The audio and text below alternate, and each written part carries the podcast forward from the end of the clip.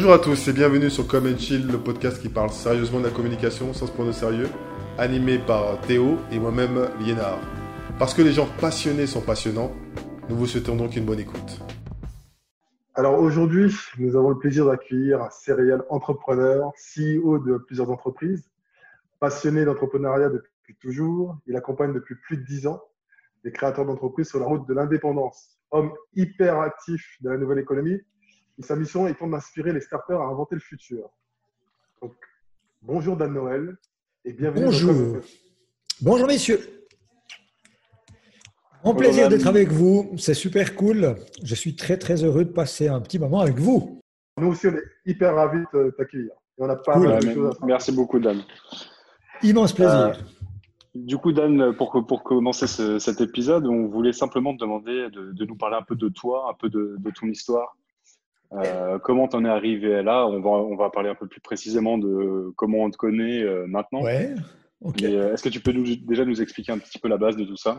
Ah ah, oula, ça c'est une grande histoire. Euh, en fait, euh, je, m'appelle Dan Noël, donc c'est pas un gag, hein, parce que souvent les gens pensent que c'est un nom d'emprunt. Non, c'est vraiment mon vrai, mon vrai nom de famille. Hein. Donc je m'appelle vraiment Dan Noël. J'ai 45 ans, j'ai pas d'enfant, j'en veux pas, comme ça c'est dit. Et puis, euh, oui, c'est plutôt, mais je sais pas où c'est que j'arriverai à caler des enfants dans ce, ce schedule de fou. Enfin, je sais pas. Et puis, donc plus intéressant pour vous. Hein. Donc, moi, je suis quelqu'un qui a fait des études en marketing management. J'ai un master en marketing management avec une spécialisation dans la modélisation du comportement du consommateur. C'était assez euh, embryonnaire à l'époque où j'ai fait ces études-là. Mais en fait, plus, plus peut-être encore plus central par rapport à ce qu'on pourrait discuter aujourd'hui. C'est-à-dire que si je devais euh, qualifier une de mes spécialités, on en a tous, hein, mais dans mes spécialités, c'est que je suis né avec un syndrome, c'est-à-dire que j'ai un, un, syndrome de type autistique version Asperger. Alors ça se voit plus trop, parce que j'ai beaucoup travaillé dessus. Mais il se trouve que voilà, quand j'étais petit, j'étais assez tête d'ampoule, comme on dit, un peu à la version Rainman. Et puis, euh, c'est vrai que pour moi, c'était beaucoup plus facile de discuter avec les ordinateurs qu'avec les êtres humains vous voyez qu'heureusement, ça s'est un peu amélioré depuis. Et puis, euh, heureusement. Et puis, dans, dans, ce syndrome, il y a plein de trucs qui sont super chiants, mais parmi les, les, les, bénéfices, parce que moi je dis que je bénéficie de ce syndrome aujourd'hui, il y a deux choses qui sont top pour moi, en fait, par rapport à ce qu'on fait aujourd'hui, et ce qui m'a amené à avoir la carrière que j'ai, c'est que depuis tout petit, spontanément, j'ai toujours été capable de comprendre le comportement des êtres humains instantanément. Donc, euh, ça m'a amené à faire du marketing. Puis, comme je vous ai dit euh, tout à l'heure, ben, il y a quelques instants, comme pour moi, c'était beaucoup, beaucoup plus facile de parler avec des ordinateurs que des êtres humains, ben, mes parents avaient trouvé sympathique de m'acheter les premières machines Commodore 64, Amiga, etc. Les jeux étaient sur des cassettes audio, il fallait deux heures avant de jouer. Puis j'ai vu que j'arrivais plus facilement à discuter avec les, ordinateurs que les êtres humains. Donc, ben, là, moi, je suis un vrai digital native avant l'heure. Et puis, ben, ça m'a suivi tout au long de ma carrière. Et en parallèle, parce que donc, à, la, fin de mes études, euh, c'était juste avant la fin des années 2000. Et donc, à l'époque, les seules entreprises qui pouvaient se payer les logiciels qui avaient le volume de données pour faire ces analyses dont, dont j'étais friand, c'était que les grosses multinationales. Donc, je suis parti dans la, une des plus grosses du monde, puisque j'ai d'abord travaillé chez Nestlé International avec un joli bout de carrière. Ensuite, je suis parti dans de grandes banques suisses. C'est rien de très original par rapport à où j'habite. Tu as le choix entre le chocolat, les montres ou les banques. Donc, moi, j'ai fait les banques. Pas et puis, euh, non, non, du tout, mais c'est la vérité. Et puis, euh, il se trouve que très rapidement, je me suis rendu compte que malgré une croissance de carrière assez incroyable, j'étais toujours malheureux. Et puis, avec un tout petit peu d'introspection, je me suis rendu compte que je m'étais un peu trompé de bifurcation au début de ma carrière. Et que moi, ce qui m'excitait plus que tout, c'était de créer des choses et non pas d'être payé pour exploiter les idées des autres. Donc, euh, en faisant un tout petit peu de, de, de retour sur sur mon passé, je me suis rendu compte qu'en fait, j'avais toujours créé des entreprises, mais je ne savais pas que c'était ça. Parce que la première boîte que j'ai créée, j'avais 12 ans. Et puis en fait, je craquais des jeux vidéo. Alors c'est pas très malin, mmh. euh, mais c'était lié à mon talent déjà. Et donc du coup, ouais, on a, il n'y avait pas d'internet à l'époque. Donc j'avais un pote parce qu'à l'époque, vous êtes trop jeune, je pense pas connu, mais les, les, jeux étaient sur des disquettes. Puis il y avait 15 ou 20 disquettes bleues comme ça par jeu. Ça coûtait 350 euros par euh, par jeu. Donc si tu avais de la chance, tu en achetais un par année. Et puis bah, moi j'avais trouvé que c'était très facile pour moi de péter les codes et de les dupliquer à foison. Donc je trouvais que c'était même une mission noble. Donc je, faisais beaucoup de foot à l'époque. J'avais un pote à moi, son père était médecin dentiste, donc il avait un peu de thunes. Il allait acheter les jeux dans le commerce je les craquais frénétiquement dans ma chambre d'adolescent. On dupliquait tout, puis on envoyait ça dans les lycées avec une liste papier, parce qu'il n'y avait pas d'Internet. Puis les gens nous renvoyaient de l'argent sur une poste restante, à 5 francs suisses par disquette. Ça coûtait que 50 balles le jeu. Puis on s'est fait une pétée de thunes. Et donc, euh, C'était mon premier projet entrepreneurial. Sauf que mon, papa, qui est, qui est, un, ancien chanteur hippie, 68 arts, il faut pas lui faire. à l'époque, c'était pas les overboards ou les skateboards électriques. La mode, c'était les vélomoteurs, ce que vous appeliez les mobilettes chez vous. Hein, euh, et nous, on a commencé, j'ai commencé, comme j'avais beaucoup de cash, j'ai commencé à acheter tout aussi frénétiquement que je dupliquais des jeux vidéo de, des mobilettes. J'avais plein le garage, puis je montais à mes parents en disant qu'on me les prêtait. Mais comme ils repartaient jamais, ben, un coup, mon père m'a attrapé et m'a dit, fiston, euh, sois honnête avec moi, est-ce que tu vends de l'herbe? Hein, ça lui paraissait plus logique par rapport à son, sa propre. J'ai dit non, non, non, surtout pas. Moi, je suis pas du tout là-dedans. Je, duplique des logiciels. Il m'a dit que c'était bien pire. Et puis ça a mis fin à ma première boîte. Quoi. Puis après, j'ai, pas arrêté. J'ai fait de l'événementiel. J'ai créé des soirées, soirées de musique électronique, d'abord dans des caves jusqu'à des immenses salles avec des DJ du monde entier, des avions qui allaient les chercher et tout. Et puis, ben, quand j'ai fait cette introspection, je me suis dit, mais c'est ça que j'ai envie de faire. Et puis, contre vents et marées, j'ai tout plaqué, j'avais un super job dans une grande banque avec euh, chacun de mes costumes coûtait plus cher que toute ma garde-robe actuelle. J'étais pas heureux. Et puis euh, j'ai tout envoyé bouler devant euh, contre vents et marées. Et puis j'ai d'abord été auto-entrepreneur dans le domaine du marketing scientifique, donc l'analyse du comportement des consommateurs. Après j'ai racheté il y a 15 ans une entreprise qui appartenait à l'oncle de ma femme, une première entreprise où il y avait six employés.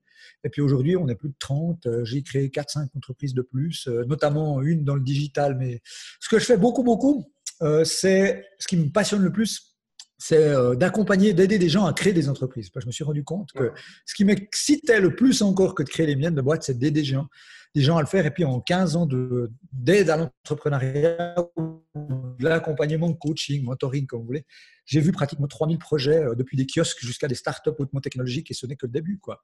Voilà en deux secondes et demie, je suis toujours DJ, producteur de musique électronique, organisateur d'événements et patron de label. Donc, euh, si une fois vous me voyez faire le guignol derrière les platines dans un club, venez me dire coucou, c'est pas Dr. Jekyll et Mr. Hyde.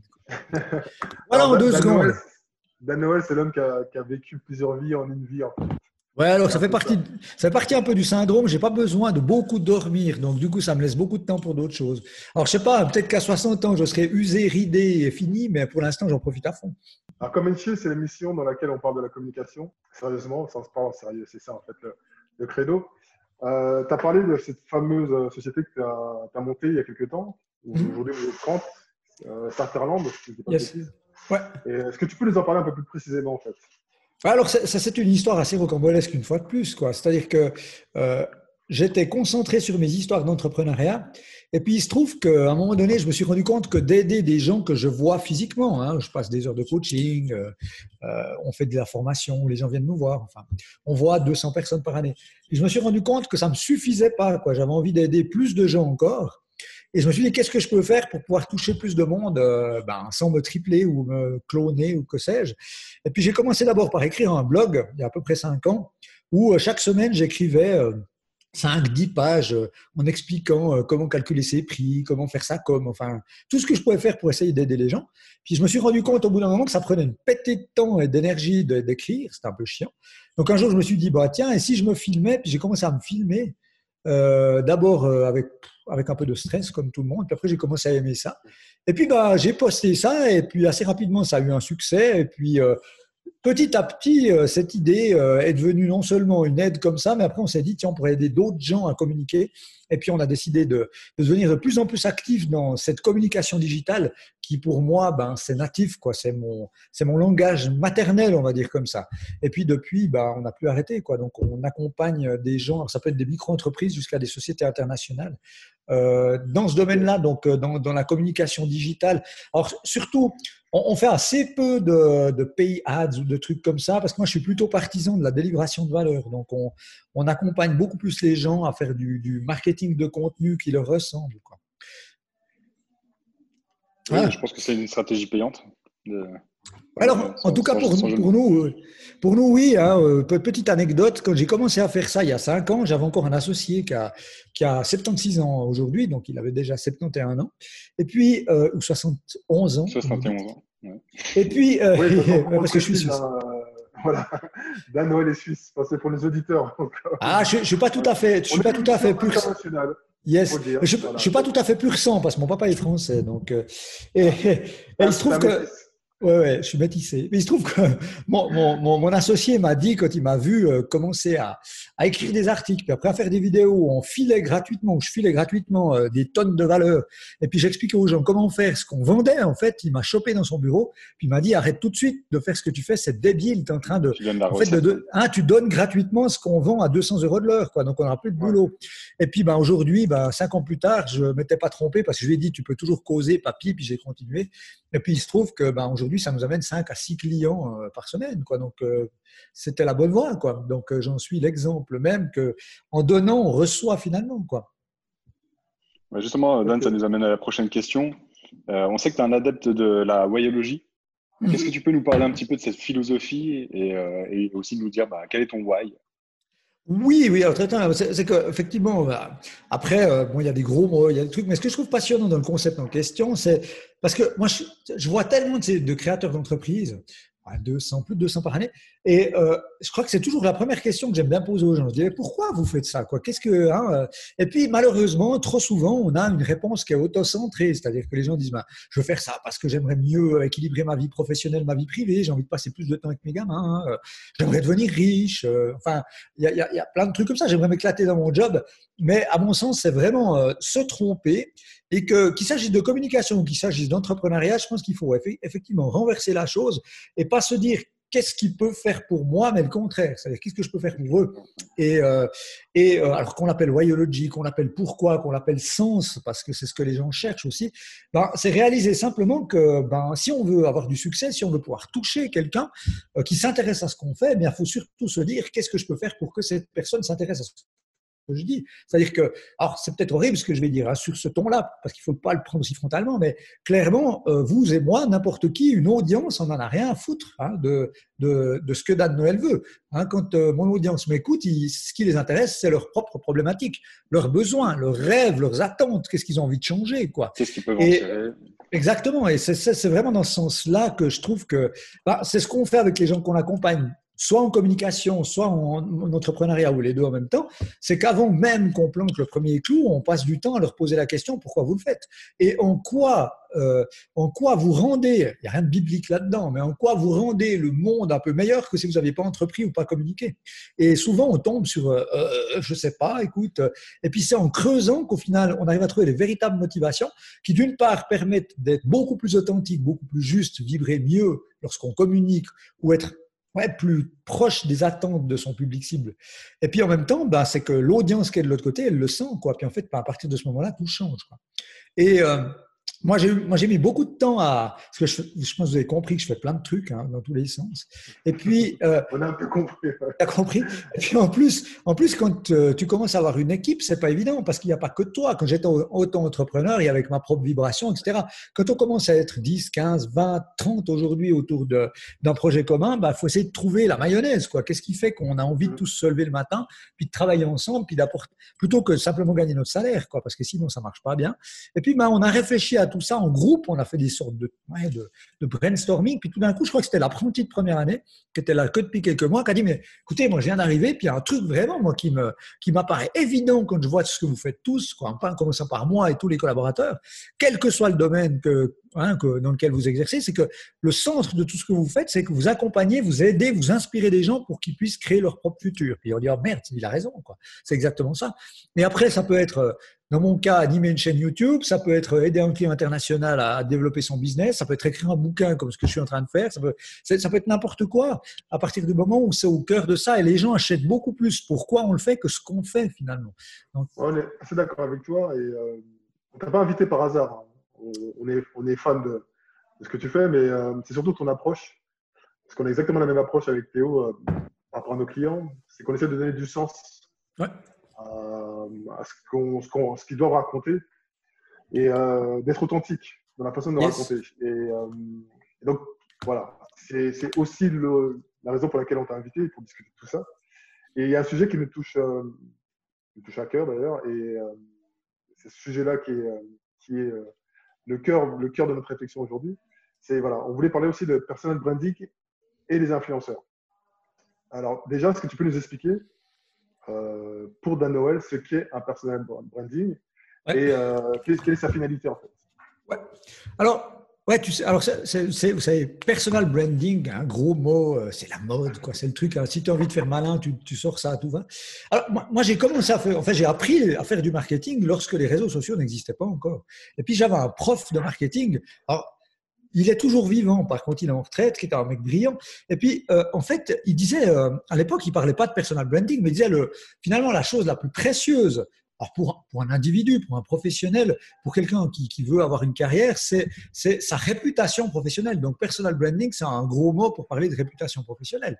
Et avant l'avènement de toutes ces technologies, euh, la réputation professionnelle, c'était qu'est-ce que les gens disent de toi, de moi, lorsqu'on a passé un moment ensemble en séance, quoi. Hein, qu'est-ce qu'ils disent quand on sort d'une négociation ou d'un entretien?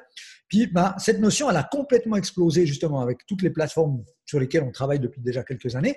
Parce qu'aujourd'hui, ta réputation professionnelle ou la réputation professionnelle de n'importe qui ou la réputation d'une marque, c'est égal, d'une agence ou quoi, eh bien, c'est ce que les gens retiennent, c'est la perception qu'ils ont à partir du moment où ils ont visité une de nos présences sur euh, Internet, quelle qu'elle soit, ça peut être notre site Internet, ça peut être euh, notre Facebook, notre euh, chaîne YouTube, notre LinkedIn, c'est égal. Quoi.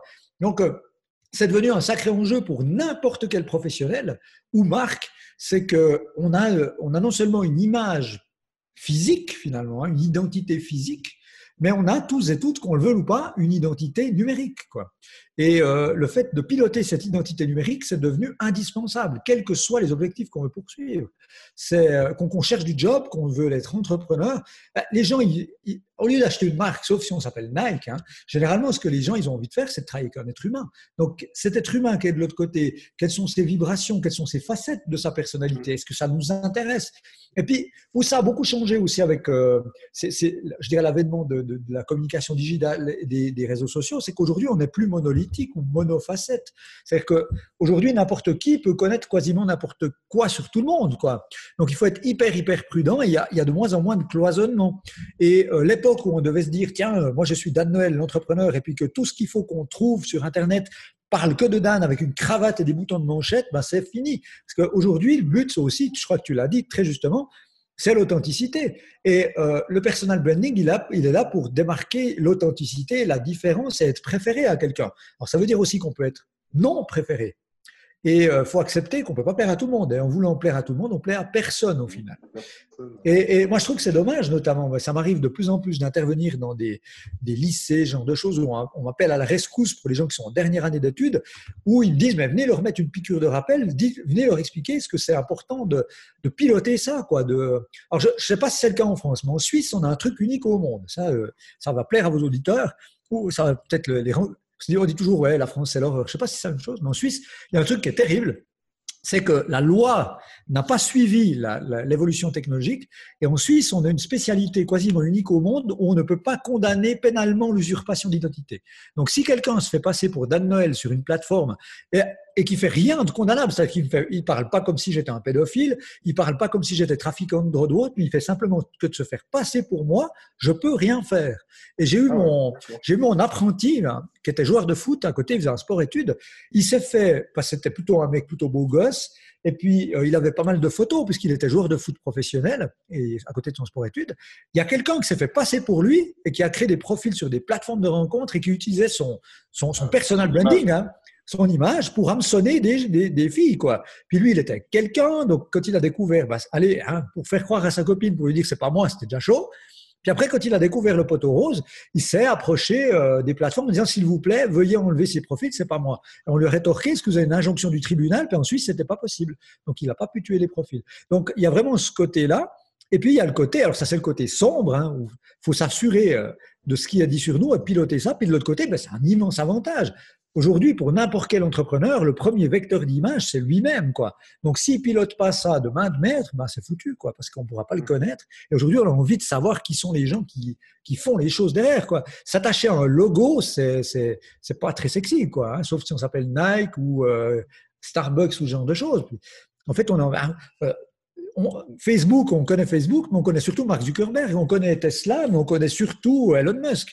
Donc même à ce niveau-là, le personal branding, il est capital. Et c'est valable pour tout le monde. Donc euh, voilà un peu une définition, je dirais réputation professionnelle pilotée numériquement avec la caisse de résonance que ça peut représenter aujourd'hui. Justement, par rapport à, ça, tu vois, le, côté gestion de l'image euh, sur les réseaux sociaux, euh, en tant que professionnel, en tout cas, tu as tendance à vouloir montrer ton, expertise, à, montrer que tu maîtrises euh, bah, tous les sujets de ton, dans, ton, dans ton domaine. Et petit à petit, si tu le fais bien, tu, gagnes aussi en communauté, tu vas avoir plus de monde qui va suivre ce que, ce que tu dis. Mmh. Et au final, la, la finalité, c'est que tu deviens limite un influenceur. Donc, nous, on avait une question à te poser. Pour toi, c'est quoi la, la, frontière entre quelqu'un qui travaille juste bien son personal branding et, euh, un influenceur euh, tel quel? Alors, c'est une sacrée question. Alors, il se trouve que un influenceur, avant, avant les réseaux sociaux, on appelait ça des ambassadeurs ou des leaders d'opinion. Ça a toujours existé. Hein. Des gens qui ont tendance à pouvoir capter l'audience d'une manière un peu différente et puis qui ont finalement une aura suffisante pour que les gens aient envie de copier leur comportement. Hein, c'est euh, un, la définition officielle de l'influence, c'est quelqu'un qui fait, de par X action, qui fait infléchir le comportement de quelqu'un d'autre. C'est-à-dire qu'une autre personne euh, adopte un autre comportement d'achat ou autre euh, qu'il n'aurait pas eu s'il n'avait pas été influencé. Alors, ça peut être pour le meilleur ou pour le pire, hein. on est d'accord. Et, et, alors, moi, je trouve que le, cette notion d'influence, elle est super intéressante, notamment bah, chez les plus jeunes populations, parce que c'est logique. À moins on est, moins on est euh, finalisé dans sa personnalité, il n'y a rien de méchant dans ce que je dis ça, mais quand on a 15-16 ans, c'est vrai qu'on est beaucoup plus facilement influençable que quand on en a 45. Quoi.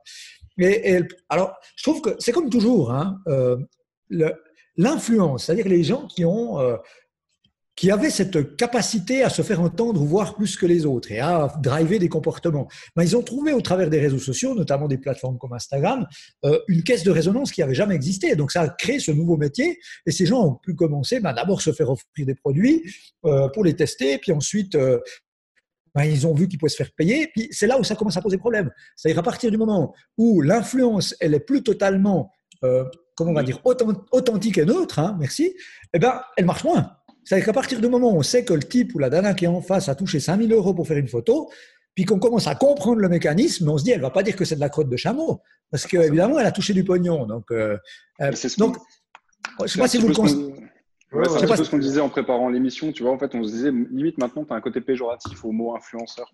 Ah oui, clairement. Moi, je préfère utiliser moi, le terme d'influence, je l'aime de moins en moins. Moi, je préfère le, le, le terme de, de, inspirateur, comme un inspirateur, hein, un peu comme un aspirateur. Parce que finalement, les gens qui se disent purement influenceurs aujourd'hui sont des gens qui influencent que par le fait d'exister. Mais finalement, ils n'ont ont même pas un comportement ou quelque chose qui fait qu'on a envie de faire comme eux. C'est juste le fait de dire j'ai de l'audience. Quoi. C'est porte-manteau. Alors, euh, ça, ça, ça, marche un moment, puis après, ça marche plus. Alors que finalement, l'influence qui a toujours existé, je trouve qu'elle retrouve ses lettres de noblesse gentiment parce que les gens, notamment les plus jeunes, hein, sont loin d'être cons. Hein, ils sont moins cons que nous. Hein. Puis ils commencent à s'en faire comme moi, parce que je suis un vieux con. Ils se rendent compte, moi, ils se rendent compte beaucoup plus facilement et rapidement des mécanismes en se disant, OK, ben, le mec, qu'il a touché du pognon, il va pas dire que cette montre, elle marche pas et puis qu'elle est zéro. Donc, euh, il se détourne, mais par contre, ça, ça crée tout un nouveau courant de ce qu'on pourrait appeler des micro-influenceurs ou nano-influenceurs qui sont des gens comme, qui nous ressemblent. Ça peut être le mec du quartier. Et à la différence de ce qu'on vivait avant, bah, le mec du quartier, il influençait que ses trois voisins parce qu'il avait une nouvelle voiture. Puis aujourd'hui, bah, il peut avoir un peu plus de monde. Mais on arrive vers des cercles d'influence plus petits où on fait pas il faut quand même se rendre compte que, alors d'influence, personal branding, on peut prendre les termes qu'on veut, mais ce qui fonctionne, ce qui est important, c'est en fait deux, deux éléments. C'est-à-dire que pour déclencher un comportement, que ce soit pour une marque ou pour quelqu'un qui, qui, veut faire sa carrière, il faut d'une part qu'il fasse preuve, preuve d'empathie, c'est-à-dire qu'il doit être capable de comprendre les problématiques des autres pour pouvoir parler comme on l'a dit tout à l'heure, tourner vers l'autre. Et puis le deuxième aspect, il faut impérativement qu'il fasse preuve d'autorité, au sens noble du terme. Et euh, faire preuve d'autorité, c'est montrer par l'exemple. Donc plutôt que influencer en disant coucou, regarde la belle vie que j'ai, et puis euh, c'est tout faux, parce qu'on sait que tout est fait, quasiment, eh bien, c'est des gens qui sont, qui vivent une vraie vie, hein, et puis qui inspirent les autres et qui démontrent qu'ils ont, qui, s'appliquent à eux-mêmes leurs propres recettes.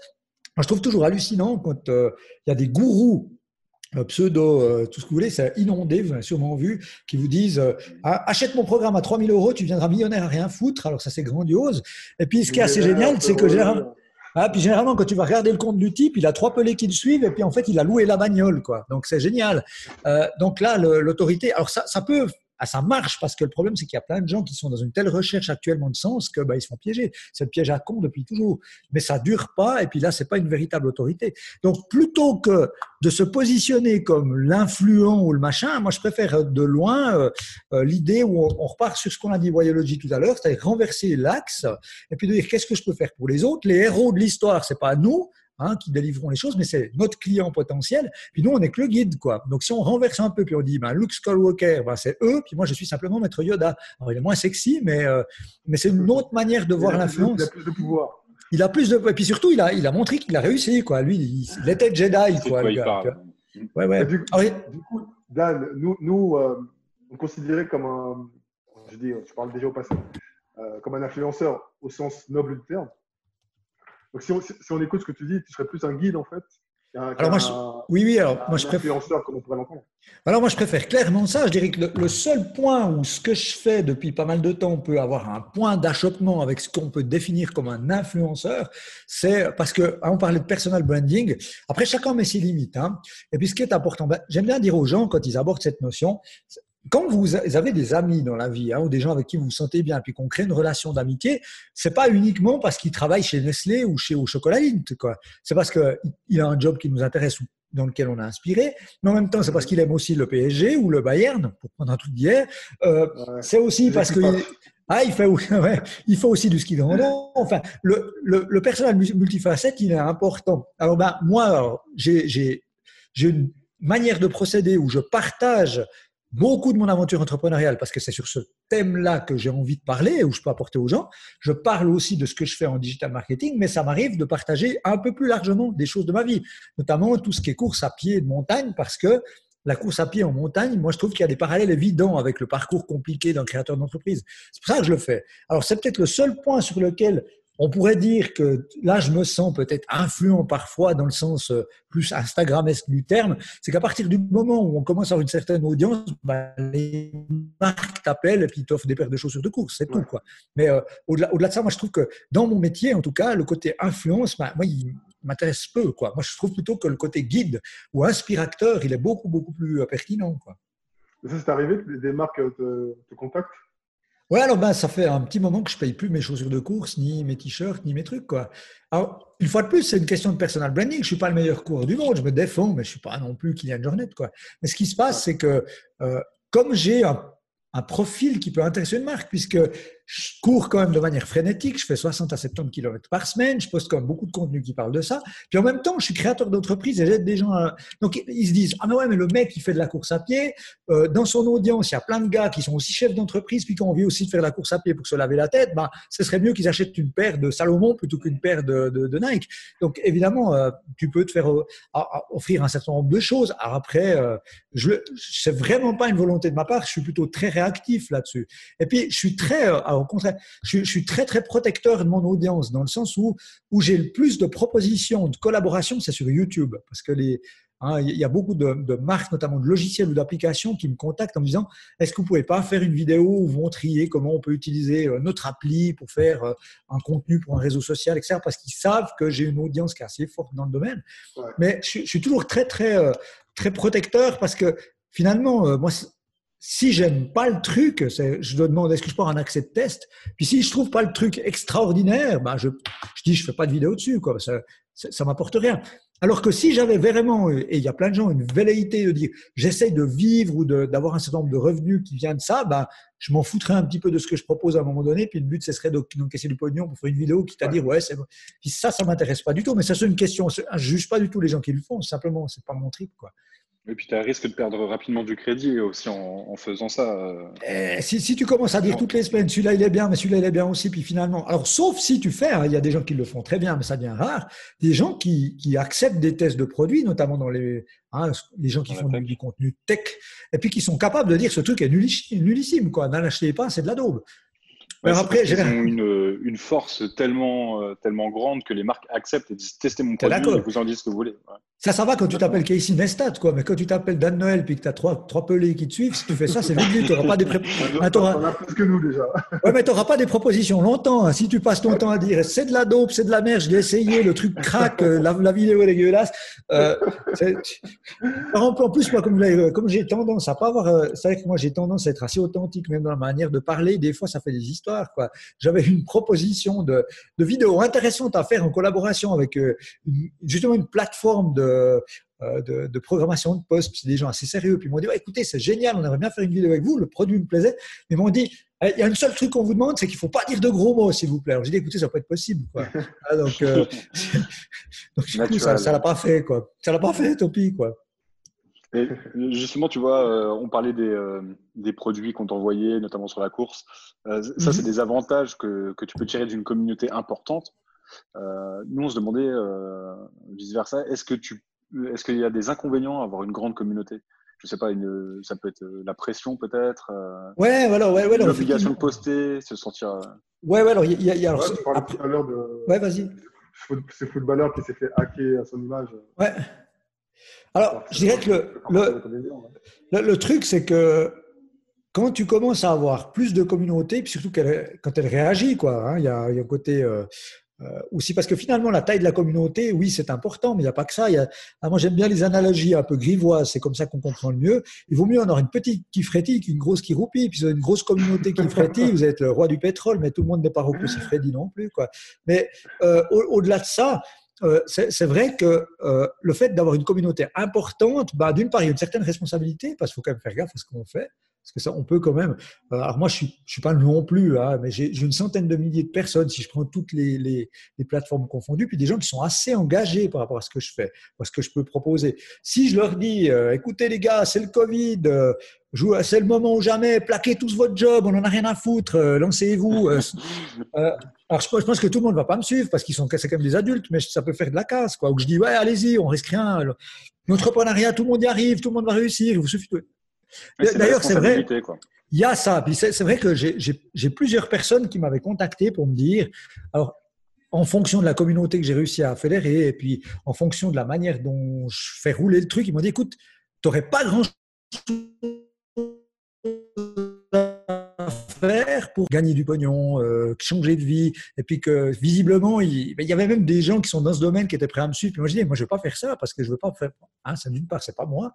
Et puis, donc là, il y a une responsabilité. Puis au-delà de la responsabilité, je trouve que il y a le côté, comme tu l'as dit, euh, au bout d'un moment, c'est un peu de, c'est quand même du stress parce que, moi, j'essaye de me battre la compte, mais euh, parce que si tu fais que ça, hein, si je pouvais consacrer 100% de mon temps à la création de contenu, ben j'en ferais des tonnes de plus, quoi. Mais là, moi, j'ai quand même bateau, cinq entreprises à gérer à côté. Et puis, il y a des, il y a des saisons comme ça. Tout d'un coup, j'ai du temps, alors j'en fais plus, ou j'ai une vibration, j'ai plus envie de le faire. Puis d'un coup, il y a une période là, comme je viens de vivre pendant tout le mois de juillet. Tout au début du mois de juillet, j'ai eu, bah ça aurait été mieux si j'avais pas envie. Je trouve que j'avais envie parce que souvent pendant mes vacances, c'est là où je produis le plus de contenu, donc je me réjouis. Et puis paf, juste avant le début de mes vacances, on a eu une opportunité, ça arrive de temps en temps, à saisir dans le business dans lequel je suis, sur lequel je travaille depuis longtemps. Puis du coup, bah, en quatre semaines, on a dû doubler la taille de notre entreprise, donc engager plus de dix personnes, prendre des nouveaux locaux. Donc j'ai passé mon temps, donc mes, ouais, ouais, mes vacances ont été niquées. Pas de vacances. Pas de vacances et puis du coup pas de temps pour produire. Et pour revenir à ce que tu disais tout à l'heure, bah ouais le stress il monte. Tu dis merde j'ai pas j'ai pas ah puis euh, tu vois quelqu'un d'autre que tu suis parce que souvent on se tire la bourre. Tu dis ouais merde j'aurais dû faire cette vidéo. ah puis les gens te posent la question qu'est-ce que tu penses de la nouvelle fonctionnalité? Pourquoi tu nous as pas fait le truc? Les gens t'écrivent. Moi le, le, pire c'est pas forcément la production de contenu. Ce qui me met le plus de pression par rapport à la communauté que j'ai très souvent ouais, les gens m'écrivent beaucoup. Et puis de manière un peu bizarre alors il me touche sur toutes les plateformes, mais les messages arrivent tout le temps dans mon compte Instagram. Je ne sais pas pourquoi. Les gens m'écrivent tout le temps là. Et j'ai tous les jours, quand je me lève, 30 ou 40 machins, euh, ah des, des, mais, des, mais des trucs super intéressants. C'est-à-dire que les gens, c'est pas juste pour me dire coucou, ils ont vraiment des problèmes, puis j'ai envie de leur répondre. Quoi. Mm-hmm. sur les 40, 45, il y a peut-être deux propositions de business, puis le reste, c'est juste qu'ils ont besoin de moi. j'aime bien répondre aux gens parce que c'est le cœur de ce que je fais. Là, des fois, j'ai, ben, là, pendant plusieurs semaines, j'ai pas eu le temps de répondre, quoi. Puis quand tu vois qu'il y en a un ou deux qui s'excitent, puis qui commencent à dire, ouais, alors finalement, c'est bien beau de dire partout qu'il faut répondre, mais t'es pas foutu de répondre à mon message, moi, ça me fait mal au cœur. Alors après, tu te dis, euh, alors, le matin, en allant aux toilettes, tu dis, ah, je prends un petit quart d'heure, puis je fais vite des voicemails, puis tu réponds. Donc, si jamais, hein, si jamais il y a des gens qui écoutent et puis qui reçoivent un truc tôt le matin ou tard le soir, c'est souvent quand je suis sur les toilettes, c'est là où j'ai du temps. Mais, euh, heureusement que les, les, les voicemails n'ont pas d'odeur, hein, tu vois.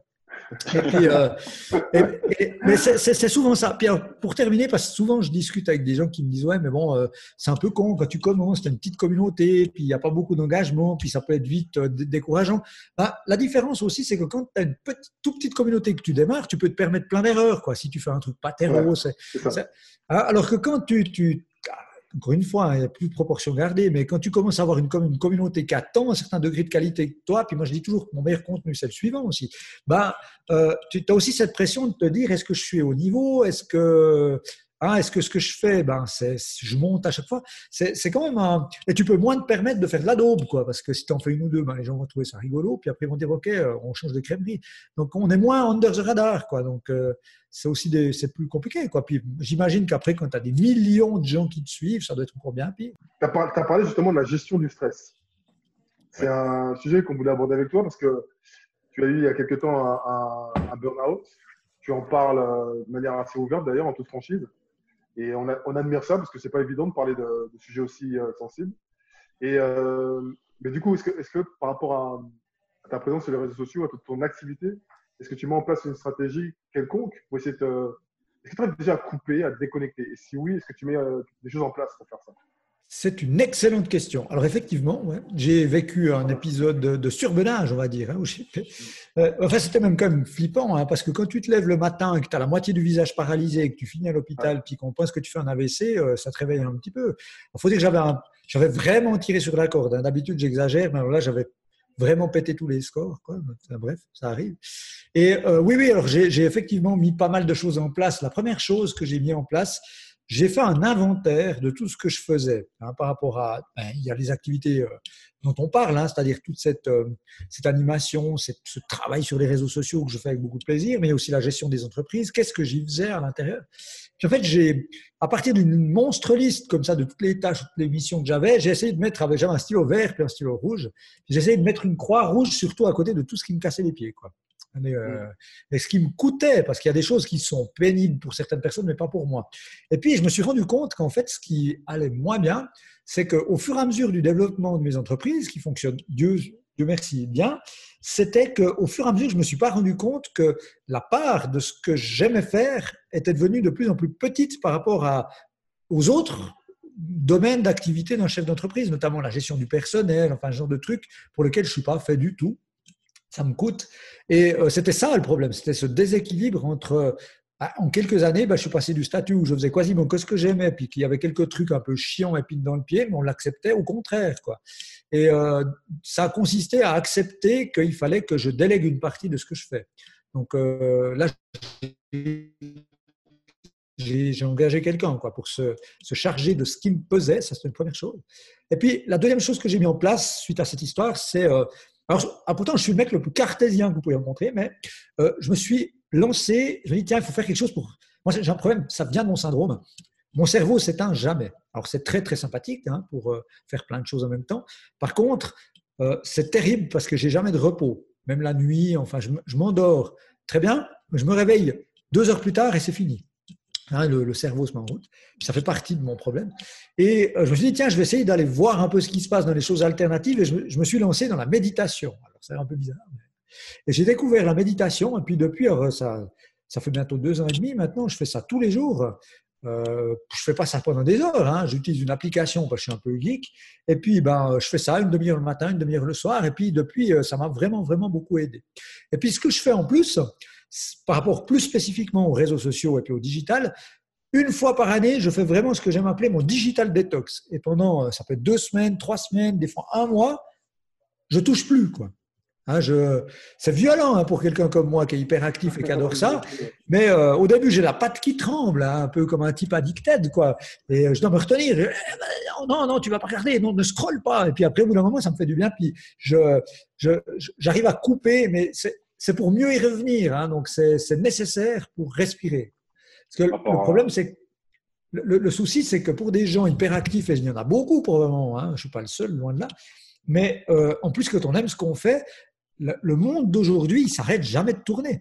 Alors, comme moi, je suis quelqu'un qui, viscéralement, au niveau de mon ADN, je ne supporte pas de passer à côté d'un truc, c'est pour ça que je dors pas, ben, l'avènement de ces nouvelles technologies, c'est la catastrophe, quoi, parce que le, le, fameux FOMO, là, le Fear of Missing Out, ben, chez moi, c'est puissance en million. Quoi. Donc, si je mets pas en place des garde-fous, je me perds. Hein, c'est, donc, euh, c'est quelques, quelques actions comme ça. Et puis, ben, doublé de cette histoire de course à pied qui finalement est vraiment, vraiment mon, mon, truc de respiration.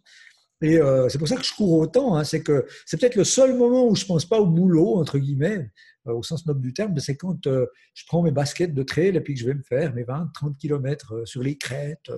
et puis j'écoute ma musique dans le casque, mais je pense plus à mon boulot. Puis ça me permet de, de, de respirer. Quoi. Ouais, c'est important. Hein. Est-ce que tu avais un téléphone spécial, un téléphone pro, un téléphone euh, privé sur lequel il n'y a aucune application? Bah, Malheureusement pas. J'en ai qu'un. Puis c'est vraiment. Alors c'est marrant que tu, me poses cette question parce que c'était vraiment ma, discussion avec ma femme de la semaine dernière. à un moment donné, c'est elle qui me dit Mais pourquoi tu ne prends pas deux téléphones? Comme tu viens de dire. Euh, parce que c'est toujours le truc, je dis Allez, j'aimerais. Ça fait je ne sais pas combien de temps que je me dis Maintenant, il faut faut arrêter de bosser le week-end. Alors, ça ne veut pas dire arrêter de faire tout, hein, mais c'est dire au moins arrêter de faire des trucs pour le boulot le week-end. Je peux peut-être penser à des de nouvelles idées, mais arrêter de faire des trucs de bureau. Puis le, truc d'avoir tout le temps, bah, le téléphone, j'en ai qu'un, puis tout d'un coup, comme tout est connecté, bah, tu vois qu'il y a un message, tu le lis.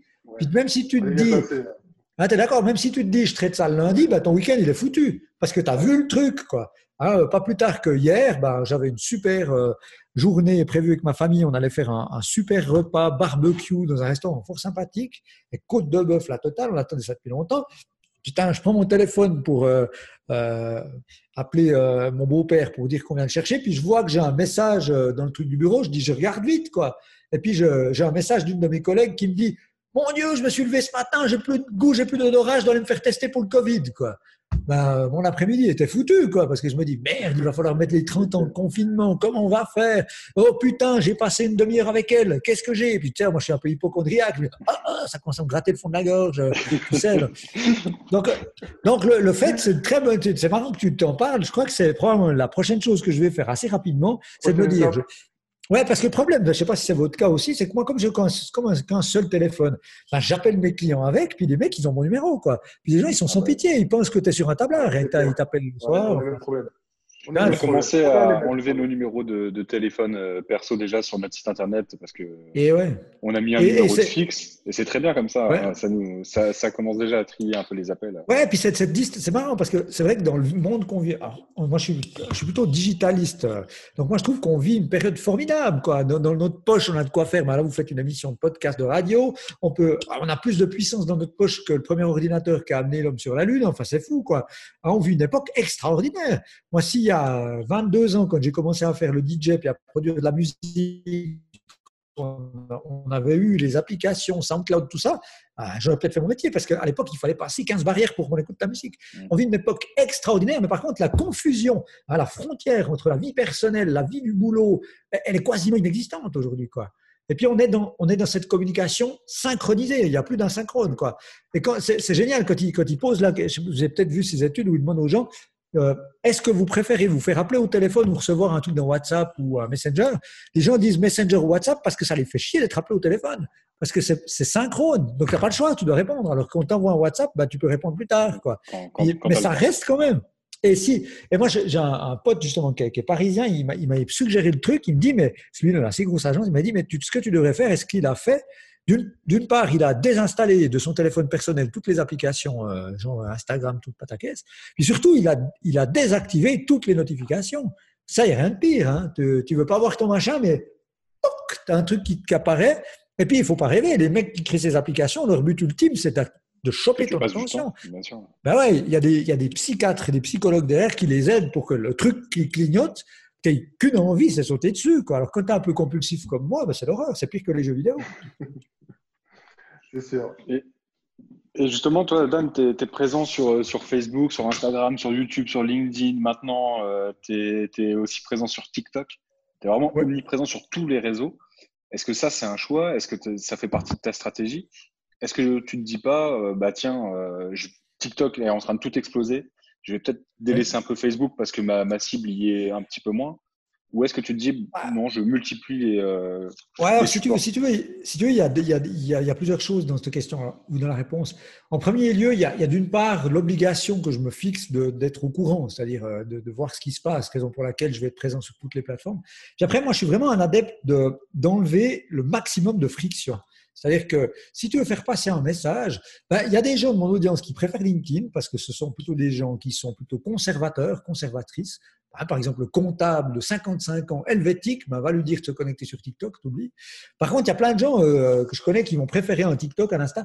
Donc, clairement, moi, je trouve que c'est, pour moi, c'est hyper important d'être là où les gens sont pour éviter le. Ouais, puis de, de leur enlever un maximum de friction. Mon but, c'est de les inspirer, de les aider. Il faut que je sois là où ils soient eux, quoi. Hein, une fois de plus, je me retourne à l'envers. Et puis, d'autre côté, euh, moi, ce que je trouve génial, et c'est probablement une des plus grosses erreurs que je vois chez les gens que j'accompagne, c'est finalement chacune de ces plateformes, même si elles ont des fonctionnalités qui se ressemblent de plus en plus, ben, elles ont toutes leurs vibrations, elles ont toute leur culture, elles ne fonctionnent pas de la même manière. Et, tant vous que moi, on est complètement schizophrénique. Quoi. Hein, en trois secondes, on clique sur l'icône LinkedIn, je suis Dan Noël, le serial entrepreneur, le chef d'entreprise, il faut qu'on me parle là-dessus. Et puis trois secondes plus tard, je clique sur Instagram, puis j'ai envie qu'on me parle Dan Noël, le coureur de trail, quoi. Hein, ou le gars qui aime les, les, les Porsche décapotables. Donc, il y a, y a, vraiment, je trouve, il y a aussi une question d'adéquation du message et de la plateforme, le respect de la culture. Quoi. Et, il y a un euh, jeu comme ça, là, je ne sais pas si tu as vu, euh, je crois que c'était sur Instagram et Twitter, où tu mettais quatre photos de toi avec ta version uh-huh. Twitter, ta version Instagram, ta version hmm. Facebook et ta version avec quatre profils ah complètement différents. Mais c'est totalement juste. Alors, le, plus du, ça nous ramène à ce qu'on disait avant au niveau du personal branding. C'est pas le faire. Alors, il faut être, selon moi, sur le. après, ça dépend de la force de frappe, quoi. Hein, parce que, notamment, ça, c'est un conseil qu'on peut donner aux, gens qui ont moins de force de frappe, plus petit entrepreneur ou entrepreneur, à vouloir être partout, on fait tout mal. Donc, euh, il vaut mieux se concentrer sur une plateforme, puis la maîtriser culturellement, aller au bout du truc, etc. Là où on se sent bien, puis là où puis avoir un objectif à, remplir sur cette plateforme. Parce qu'on a des clients, exact. Euh, des fois, qui viennent nous voir euh, en nous disant Je veux une page Facebook et je veux que vous, vous l'alimentiez. oui, mais quel est l'objectif dans, quel but? Exactement. faire une page Facebook gratuitement quoi. Exactement, Pierre. Bah, malgré le fait de ma présence frénétique, moi j'ai quand même une stratégie claire. C'est-à-dire que quand je vais sur telle ou telle plateforme, je sais ce que je vais y faire. Et je sais quel est l'objectif de cette plateforme. Tu viens de parler d'objectif. Après, ça dépend du. Si je prends euh, aujourd'hui, moi, dans le métier que j'exerce et dans, les, propositions de valeur que je peux avoir, c'est clair que ma plateforme qui convertit le plus tout en bas du funnel de conversion, c'est LinkedIn. Parce que là, je parle à des gens qui ont des besoins B2B, puis qui, des pros qui ont besoin de moi. Mais par contre, ben, euh, je prends un exemple. Là, il y a le dernier contrat qu'on vient de signer avec une boîte euh, qui est un truc à six chiffres, donc c'est plutôt intéressant. C'est venu de quelqu'un, mais c'est inimaginable l'histoire. C'est une un gars qui est euh, directeur Europe d'une grosse boîte, qui cherchait à revoir complètement son approche de la communication de sa boîte, machin. Il a demandé à sa fille de 18 ans, elle dit donc, tu connais pas une ou deux chaînes où je pourrais me cultiver parce qu'il était assez loin de, ces messages-là, qui est plutôt old school. Et puis sa fille de 18 ans, ah, ben, elle a cité quelques compte à les suivre, dont le mien. Puis le mec, il a été voir mes vidéos, il a trouvé cool ce que je faisais, puis il est rentré en contact avec moi. Donc finalement, hein, on voit ça, les parcours peuvent être indirects. Par contre, bah, le gars, il m'aurait jamais. Le, gars, il m'a contacté sur LinkedIn, tu vois, pour finir. Et puis, ça, je pense que le, ton côté, le personal branding que tu as, sur, que ce soit sur YouTube ou LinkedIn, euh, ça marche bien parce que cette personne, quand demain elle va te, contacter, tu sais que le feeling va passer parce qu'elle accroche déjà avec qui t'es. Et comme tu mens pas mhm. sur, euh, sur ce que tu fais ou sur ta vision des choses, forcément, elle, adhère derrière. Et puis après, bah, quand on, on peut se parler par visio, un peu en plus à cause de cette de Covid, quand on se rencontre personnellement, bah, c'est là où finalement, si quelqu'un a. Parce qu'il y a des gens hein, qui, qui, vivent très bien, enfin, au moment en tout cas, avec un masque et puis qui jouent un rôle, mais après, quand tu rencontres les gens sur la durée, bah, le masque il tombe. tu peux, oui, tu peux plus mentir sur le long terme. C'est pas, euh, c'est pas, euh, c'est pas congruent, quoi. C'est ça le problème. Et, du coup, comment tu gères ta présence euh, sur l'ensemble de ces réseaux sociaux? Tu, travailles seul? Tu es, accompagné? Alors écoute. Hyper, euh, hyper chronophage comme activité. Ça prend beaucoup de temps. Ben, c'est vrai que moi, j'ai alors parmi mes, j'ai plein de défauts, hein, mais parmi mes, mes, qualités ou mes facilités, je travaille à une vitesse folle furieuse, mais ça vient vraiment de mon syndrome une fois de plus. Donc, si je dois écrire un article de 8 pages, ça va me prendre une demi-heure. Euh, donc, je, vais très, très, très vite dans tout ce que je fais. Donc, ça me permet de gagner beaucoup, beaucoup de temps. Et puis, les quelques fois où, parce qu'à un moment donné, bah, gérer cinq entreprises plus faire ça, ça devenait chaud. Puis, j'avais pris des, j'avais deux stagiaires qui avaient envie de bosser avec moi, puis on avait essayé, mais c'était compliqué parce que le problème, c'est, à mon sens, c'est tant valable pour moi que si je dois travailler pour un client. C'est très, très difficile. Moi, je trouve qu'on n'arrive pas à se glisser dans quelqu'un comme si c'était une marionnette, quoi, puis à parler comme si c'était lui. Hein, donc, euh, le côté authenticité, le faire jouer par quelqu'un d'autre, c'est très, très compliqué, quoi. C'est très, très compliqué. La, seule possibilité pour gagner du temps, ce serait quelqu'un, par exemple, bah, qui fait euh, le travail après euh, d'editing, de, de recyclage, euh, de, genre de trucs. Mais moi, je me souviens que quand mon équipe là, euh, des stagiaires me donnait un coup de main aussi pour répondre notamment aux messages que, que les gens pouvaient avoir au niveau de l'engagement sur les différentes plateformes, bah, moi, j'aurais dit, vous dites pas que c'est moi, quoi, parce que je trouve ça horrible. On répond à ta place, quoi. Hein, donc, il répondait à, en disant, ouais, coucou, c'est Alexia qui répond. Euh, puis, puis ben, on voyait que ben, la relation, c'était pas la même. Hein. Donc, oui, les, gens, c'est toi qui, qui veulent contacter. Quoi.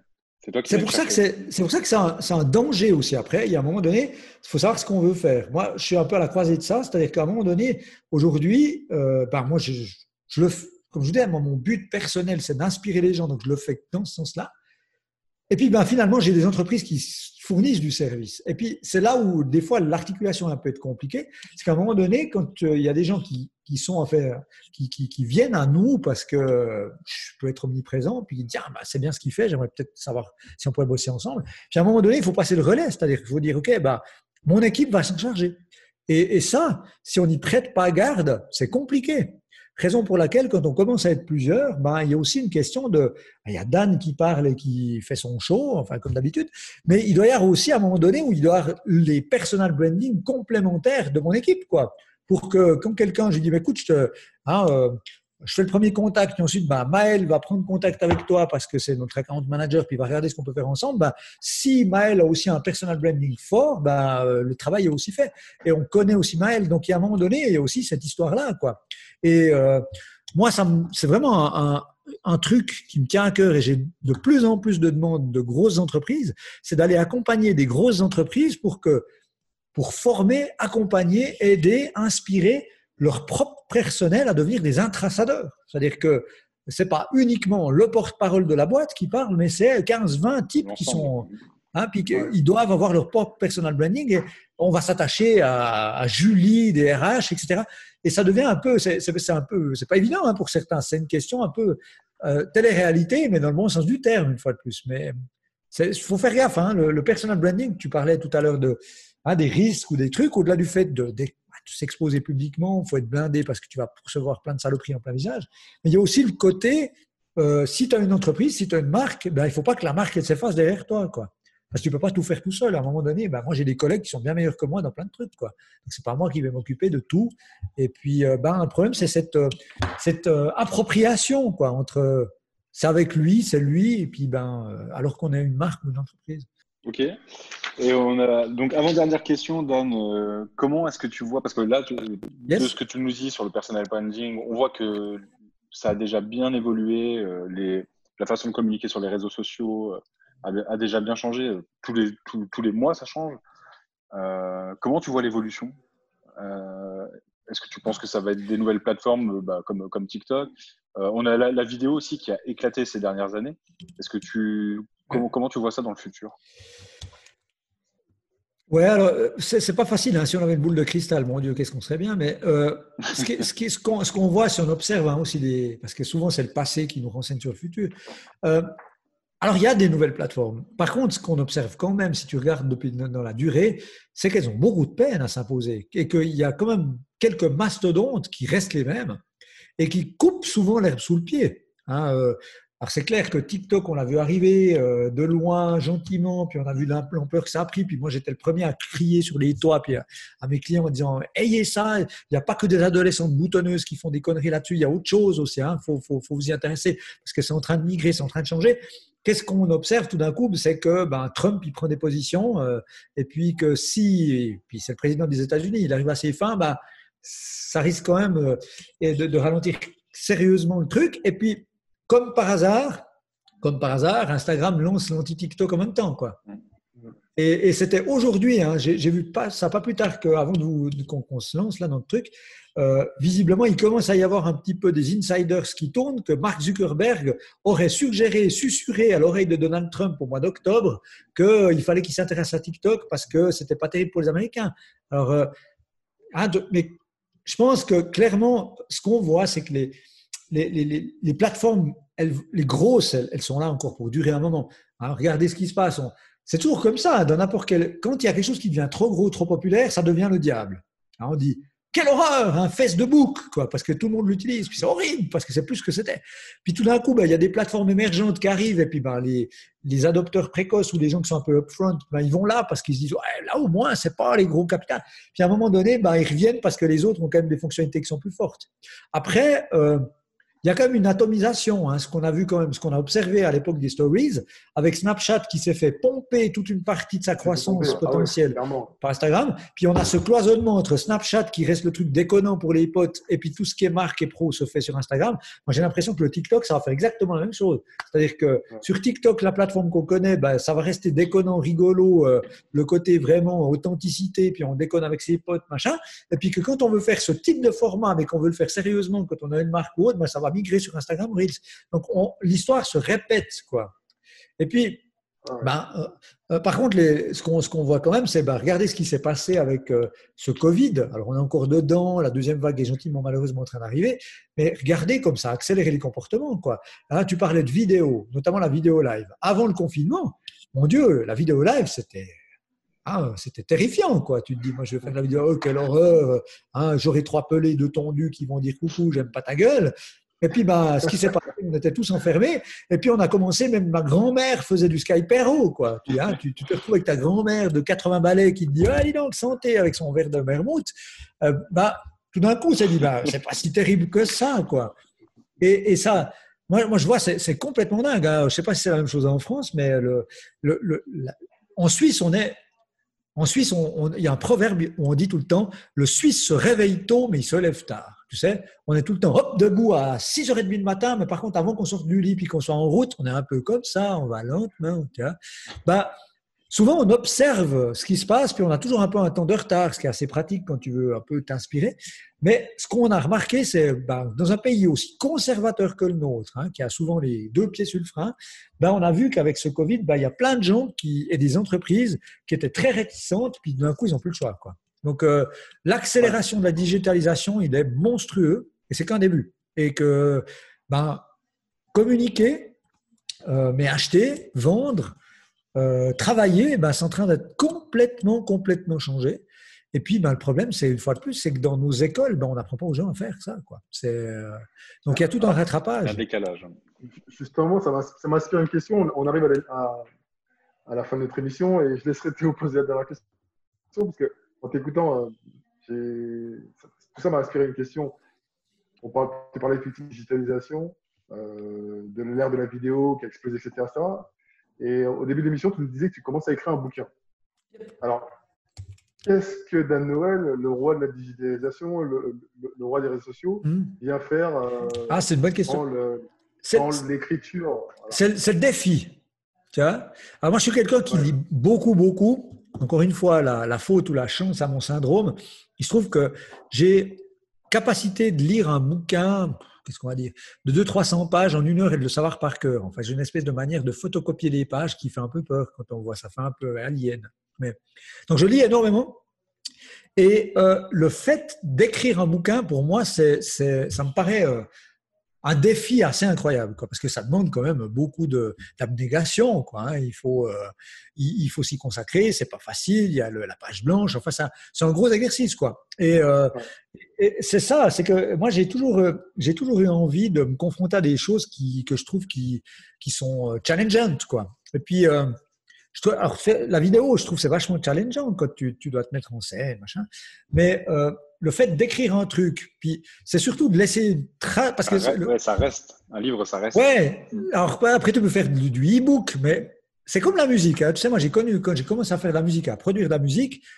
Alors c'était déjà du, digital. On faisait, euh, c'était, les gens commençaient à mixer avec des CD, mais il y avait encore un peu de vinyle.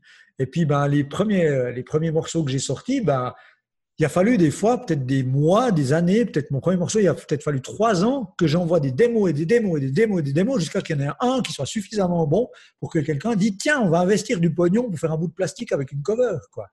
Et le fait de dire tu fais un bouquin, il bah, faut qu'il soit suffisamment bon pour que quelqu'un ait envie de l'éditer. Quoi. Hein, mon but, c'est pas de faire un truc auto-édité puis de le poster sur Internet. C'est de faire un truc qui a assez de. Est-ce que tu as l'impression de pouvoir raconter des choses tu n'auras pas pu raconter autrement euh, qu'en vidéo, par exemple? Ou sur un euh, blog? ah, C'est une bonne question. Je pense que non, mais pas sous le même format. C'est-à-dire que, euh, tu vois, quand tu écris un bouquin, alors, clairement, le bouquin que j'essaye de, de, pondre, il, est, il est plus sur le fameux syndrome qui est le mien et qu'est-ce que j'en ai fait. Puis que ça puisse servir d'une part aux gens qui souffrent de ce type de, de syndrome, et j'en connais pas mal, parce que les gens savent, parce que je le dis ouvertement. Puis, et puis aussi de dire que ben, dans le fonctionnement un peu alternatif que je dois mettre en place, eh bien, ça peut servir à plein de gens. Et euh, le faire en format vidéo, c'est possible, le faire en format blog, mais ça, ça demanderait multiples vidéos, tu vois, c'est quelque chose d'assez personnel, quoi. Et puis, euh, et je trouve que le format bouquin, moi, j'ai envie de le tester, quoi. J'ai envie de l'essayer. Puis j'aime bien écrire. Je me dis pourquoi pas. En, hein. fait, c'est super intéressant parce qu'on se rend compte que que ce soit en vidéo ou, euh, sur un blog ou là demain dans un bouquin, en fait, ce qui, ce qui t'anime, ton why, en fait, c'est d'aider les gens, en fait. Exactement. Là, tu, parles de, voilà, de transmettre ce que toi, tu as vécu pour aider d'autres personnes. Mhm. Tu fais la même chose euh, du côté entrepreneuriat euh, sur les réseaux sociaux ou en LinkedIn, entre autres. Et à chaque fois, voilà, quand on, on voit le, le, dénominateur commun entre chacun de ces, ces moyens de communication, toujours l'envie d'aider, d'apporter quelque chose, de transmettre à, à autrui pour permettre aux gens de progresser, en fait. C'est exactement ça. Et puis, ben, tu vois, moi, si je me place nouveau, une fois de plus, moi, j'aime beaucoup euh, utiliser ce super pouvoir de l'empathie. Si je me place moi-même dans ma propre progression, entre guillemets, d'être humain, et ça continue bien heureusement, hein, puisque jusqu'à, j'espère que jusqu'à mon dernier souffle, je continuerai d'apprendre. Mais les choses qui m'ont le plus marqué, c'est des bouquins. Hein. je crois que, parce que, alors après, ouais, on regarde des vidéos, on suit des formations en ligne, tout ça, mais euh, il y a quelques livres que je possède en, format papier, quoi. Même si je, lis quasiment exclusivement que sur une tablette, mais il y a des bouquins qui m'ont tellement marqué qu'après les avoir lus sur tablette, je suis allé les acheter, quoi, parce que je voulais les avoir physiquement. Et puis pouvoir, tu vois, les annoter, puis les relire, puis les servir un peu comme une espèce de gris-gris, euh, puis ouais, les, les, avoir un peu comme, euh, comme une Madeleine de Proust. Puis je trouve que ouais, l'exercice euh, de l'écriture, ben, il est intéressant. Comme je fais une comparaison parce que j'ai j'ai beaucoup de facilité, notamment dans l'apprentissage, dans ce genre de choses, dû à mon fameux syndrome. Par contre, par exemple, la musique, la musique pour moi c'est compliqué. C'est-à-dire que c'est autant j'ai un papa qui est un musicien, lui il prend n'importe quel instrument et te joue ça, même s'il a jamais vu une flûte du Kurdistan, il va hein, en 10 secondes il va te jouer comme les mecs du coin. Et moi la, la musique c'est super compliqué. C'est pour ça que j'aime en faire, c'est pour ça que j'ai jamais lâché l'affaire. C'est parce que ça me demande, c'est compliqué. Puis euh, j'ai besoin de me confronter à des choses qui me qui, me sont pas faciles. Et euh, l'écriture, le fait de écrire un article de blog, je sais le faire, il n'y a pas de problème, je peux en écrire toute la journée, euh, plus ou moins bon, hein, d'accord, mais voilà, je vais le faire de manière fluide. Le bouquin, c'est plus chaud, quoi. Puis ben, j'ai commencé à, explorer cette piste. Alors c'est aussi là où ça aide, hein, le fait d'avoir toutes ces finalement les mondes sont liés. Et puis ben euh, j'ai eu un certain nombre de contacts avec deux éditeurs, dont un qui est vraiment intéressé à, au projet. Puis tout d'un coup ça devient beaucoup moins facile parce que tu as, des gens, c'est le métier en face, puis dit ok alors ben hein, il suffit pas de se poser devant son truc puis de prendre du texte quoi. C'est fais-nous un projet, euh, fais-nous une table des matières, euh, quel est le propos, qu'est-ce que tu veux amener, toi tu as une idée, puis on dit ça ça marchera jamais, il faudra peut-être aller. Et, et, je trouve que ce truc compliqué, ça fait des mois que je n'ai pas encore écrit un chapitre, tu vois, mais ça, je trouve que le, le, côté besogne, et pour moi, il est important. Quoi. Ok, ça marche. Je le recherche, peut-être je un petit question, peu On va laisser Théo, Théo te la poser. Ouais, comme, comme, on disait, tu es, un petit peu sur, euh, sur euh, tous les réseaux euh, possibles. Euh, si tu devais en conserver un seul à titre pro et un seul à titre perso, ça serait lequel? Oh, oh. Alors, clairement, hein, à titre professionnel, si je devais en garder qu'un, je garderais que euh, euh. Hein, pour la, pour, euh, pour le, évidemment le, lien plus évident avec ce que, ce que je, je, propose comme service, et puis aussi la puissance du réseau. Quoi. Les gens l'oublient vraiment, mais ce truc quand tu l'utilises régule, c'est génial. Quoi, ça, hein, et puis euh, j'aime beaucoup la, la, manière dont on peut s'exprimer dessus, donc moi je le garderai parce qu'il apporte vraiment quelque chose. Et puis à titre purement perso, euh, je pense que je garderai Instagram parce qu'il y a tellement de possibilités, tu vois, entre les différents canaux à disposition, entre les stories, l'IGTV, euh, le flux, les reels, maintenant que pour un touche-à-tout comme moi qui se fait chier rapidement quand il fait les mêmes trucs, ben, du coup, je pense que. Ouais, ouais, je resterai là-dessus. Puis c'est fun. Ok. Eh ben, merci beaucoup. Hein. Mais c'est moi qui vous remercie. À, bientôt, très bientôt, Nancy. Merci beaucoup à vous. À bientôt. Ciao, ciao, les gars. À bientôt, la Merci d'avoir écouté cet épisode. Nous espérons qu'il vous aura plu autant qu'à nous. N'hésitez pas à commenter, liker et surtout partager. Vous pouvez aussi retrouver tous les autres épisodes sur notre site agence-lt.fr. À très vite.